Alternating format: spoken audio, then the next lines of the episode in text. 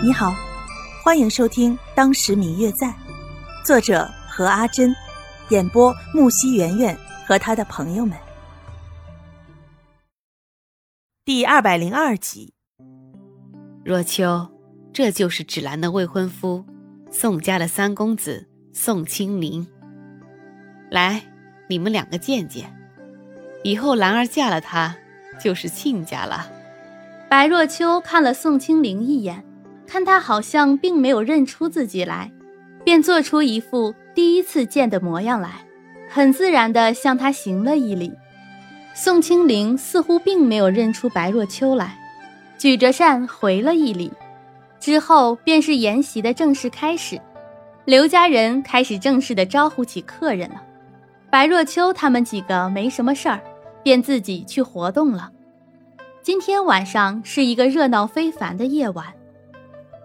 刘芷兰与曾经的京城第一家宋家三公子的订婚仪式一结束，立马就有许多人前来问候。见大家忙得一团乱，白若秋与刘静安很自觉地退了下去。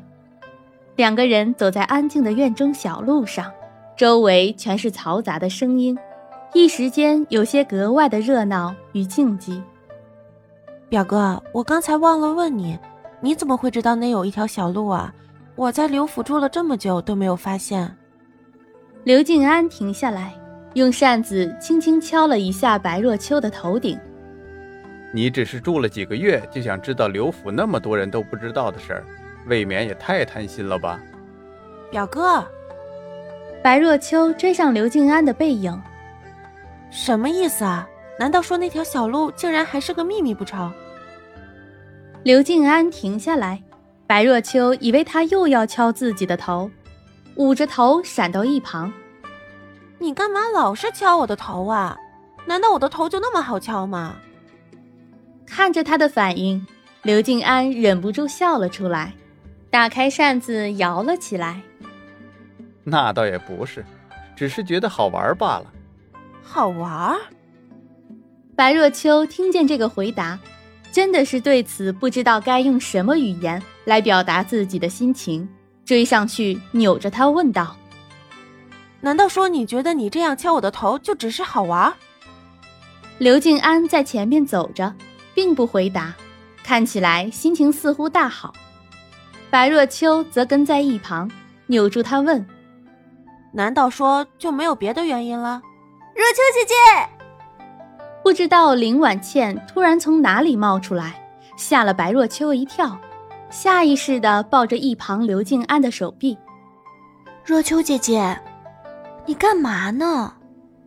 林婉倩看着白若秋抱着刘静安的手臂，忍不住好奇地问了问。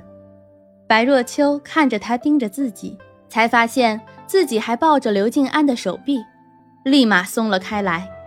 看见刘静安的脸似乎有些微红，尴尬的笑了笑。哎，没什么，就是地上有点滑，差点摔了一下，找个东西扶一下。哦，林婉倩看着白若秋与刘静安微微有些发红的脸，意味深长的笑了。你，你千万别多想啊，真的只是地上滑。看着林婉倩的表情，白若秋自己都有一种越描越黑的感觉，拉着林婉倩不住的解释。她实在不能想象，要是花如姐姐或者是别人听见了该怎么想。两个人拉拉扯扯的，不一会儿就到了另一个院子里，这里也是专门为款待客人而准备的小阁楼。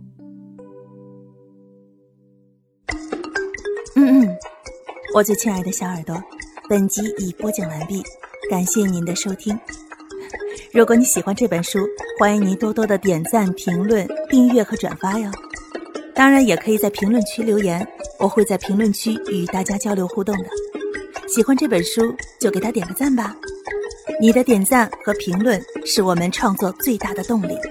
感谢您的收听。